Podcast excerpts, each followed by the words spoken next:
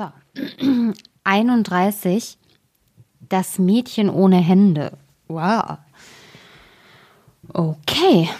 Also, das Mädchen ohne Hände.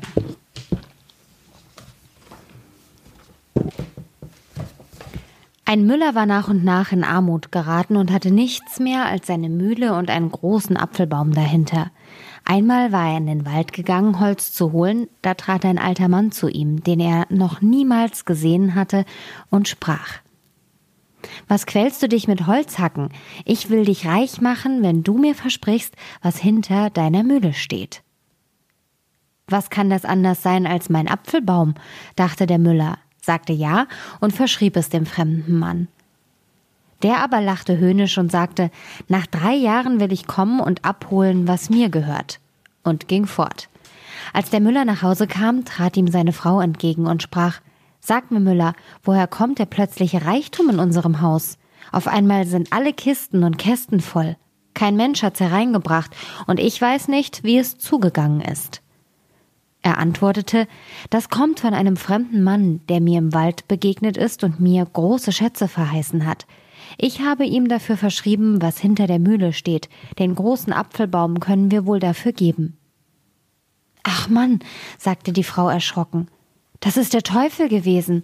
Den Apfelbaum hat er nicht gemeint, sondern unsere Tochter, die stand hinter der Mühle und kehrte den Hof. Die Müllerstochter war ein schönes und frommes Mädchen und lebte die drei Jahre in Gottesfurcht und ohne Sünde.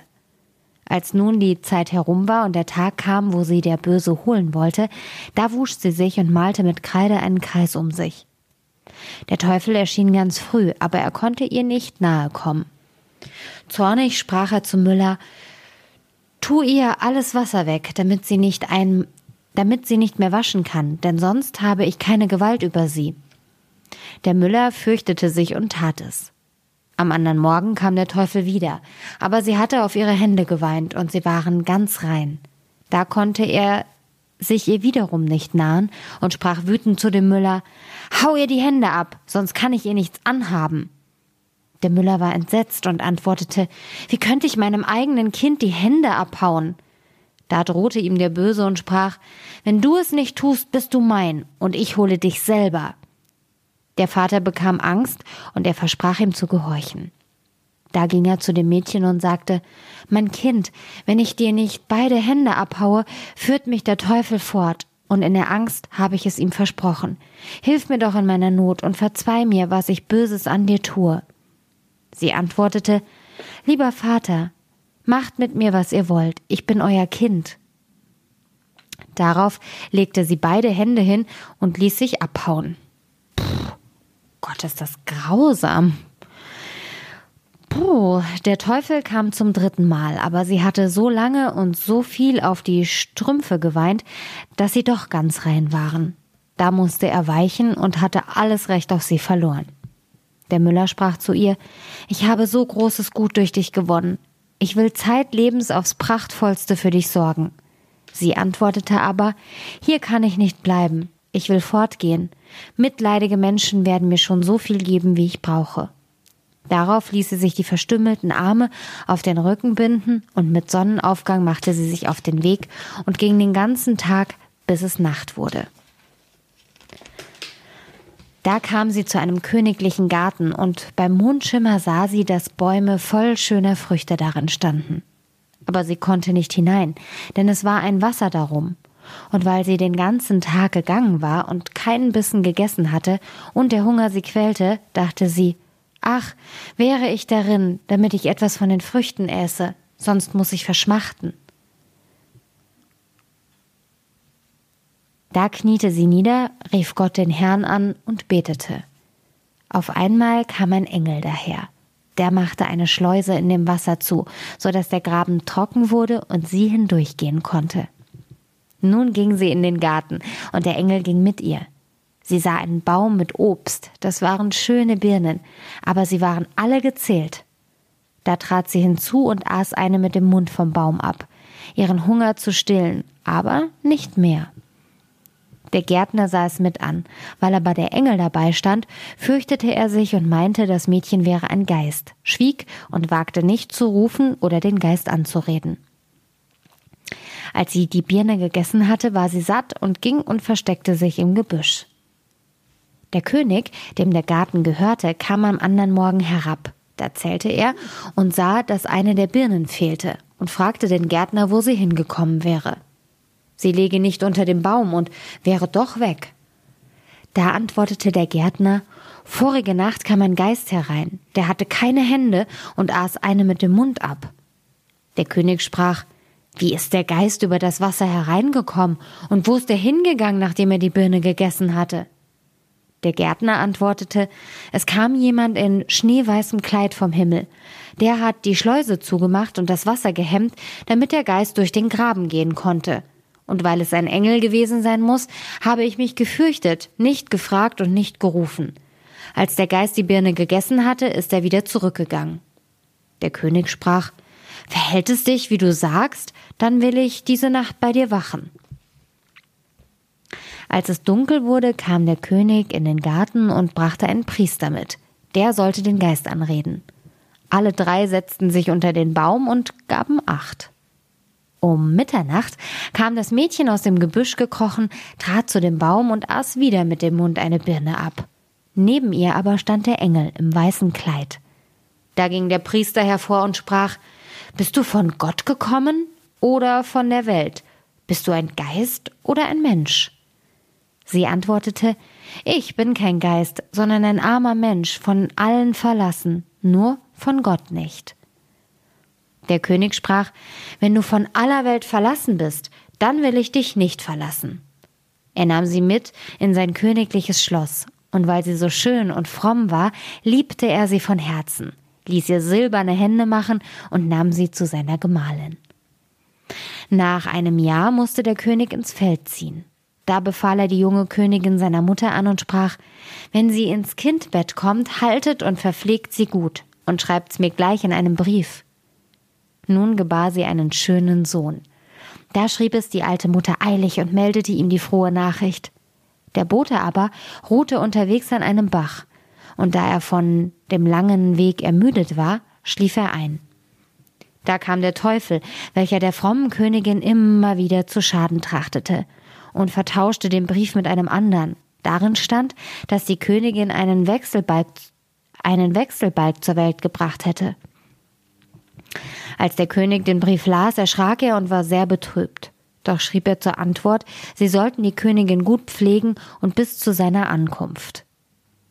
Der Bote ging mit dem Brief zurück, ruhte an derselben Stelle und schlief wieder ein. Da kam der Teufel abermals und legte ihm einen anderen Brief in die Tasche. Darin stand, sie sollten die Königin mit ihrem Kinde töten. Die alte Mutter erschrak heftig, als sie den Brief erhielt, konnte es nicht glauben und schrieb dem König noch einmal. Aber sie bekam keine Antwort, weil der Teufel dem Boten jedes Mal einen falschen Brief unterschob. Und in dem letzten Brief stand noch, sie sollte als Beweis die Zunge und Augen der Königin aufheben. Aber die alte Mutter weinte, dass so unschuldiges Blut vergossen werden sollte, ließ in der Nacht eine Hirschkuh holen, schnitt ihr Zunge und Augen aus und hob sie auf. Dann sprach sie zu der Königin, ich kann dich nicht töten, wie der König befiehlt, aber du darfst nicht länger hier bleiben. Geh mit deinem Kind in die weite Welt hinein und komm nie wieder zurück. Sie band ihr das Kind auf den Rücken, und die arme Frau ging mit verweinten Augen fort. Sie kam in einen großen wilden Wald. Da setzte sie sich auf ihre Knie und betete zu Gott. Und der Engel des Herrn erschien ihr und führte sie zu einem kleinen Haus. Daran war ein Schildchen mit den Worten Hier wohnt ein jeder frei. Aus dem Häuschen kam eine schneeweiße Jungfrau, die sprach Willkommen, Frau Königin, und führte sie hinein. Da band sie ihr den kleinen Knaben vom Rücken und hielt ihn an ihre Brust, damit er trank, und legte ihn auf ein schönes gemachtes Bettchen. Da sprach die arme Frau Woher weißt du, dass ich Königin war? Die weiße Jungfrau antwortete Ich bin ein Engel, von Gott gesandt, dich und dein Kind zu versorgen. Da blieb sie in dem Haus sieben Jahre und war gut verpflegt, und durch Gottes Gnade wegen ihrer Frömmigkeit wuchsen ihr die abgehauenen Hände wieder. Der König kam endlich aus dem Feld wieder nach Hause, und sein erstes war, dass er seine Frau mit dem Kind sehen wollte. Da fing die alte Mutter an zu weinen und sprach Du böser Mann, was hast du mir geschrieben, dass ich zwei unschuldige Seelen ums Leben bringen sollte? und zeigte ihm die beiden Briefe, die der Böse verfälscht hatte, und sprach weiter Ich habe getan, wie du befohlen hast, und zeigte ihm die Beweise, Zunge und Augen. Da fing der König an, noch viel bitterlicher zu weinen über seine arme Frau und sein Söhnlein, dass es die alte Mutter erbarmte und sie zu ihm sprach Gib dich zufrieden, sie lebt noch. Ich habe eine Hirschkuh heimlich schlachten lassen und von dieser die Beweise genommen. Deiner Frau aber habe ich ihr Kind auf den Rücken gebunden und sie geheißen, in die weite Welt zu gehen.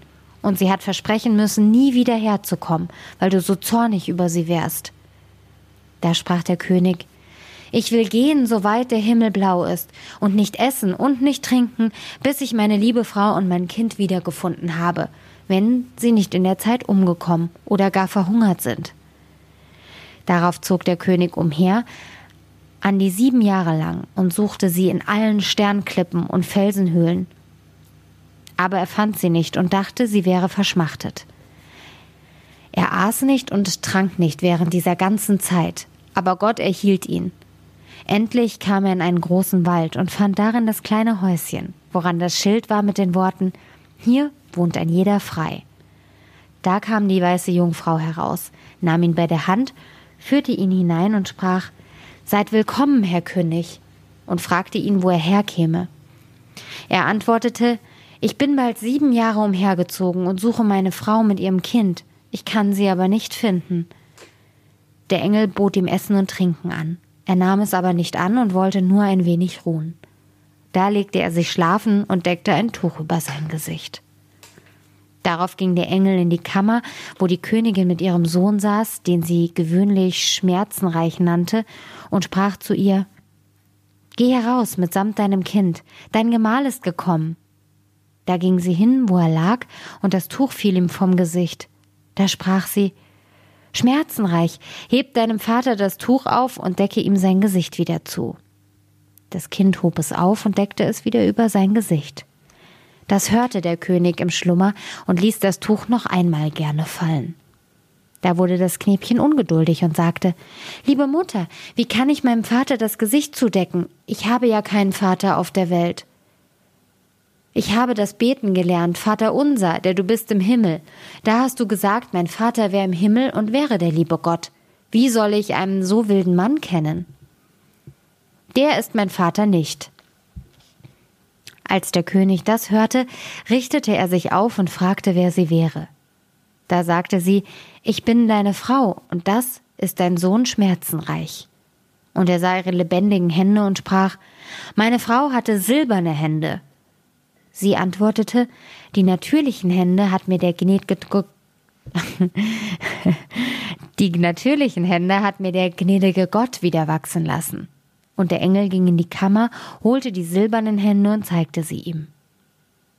Da war er sich erst sicher, dass er seine liebe Frau und sein liebes Kind war, und küsste sie und war froh und sagte, ein schwerer Stein ist von meinem Herzen gefallen. Da speiste sie der Engel Gottes noch einmal zusammen, und dann gingen sie nach Hause zu seiner alten Mutter. Da war große Freude überall, und der König und die Königin hielten noch einmal Hochzeit, und sie lebten glücklich bis an ihr seliges Ende. Oh. Oh, jetzt verschwimmen die Zeilen ineinander. Und meine Stimme versagt. oh Gott, kein Wunder. Oh.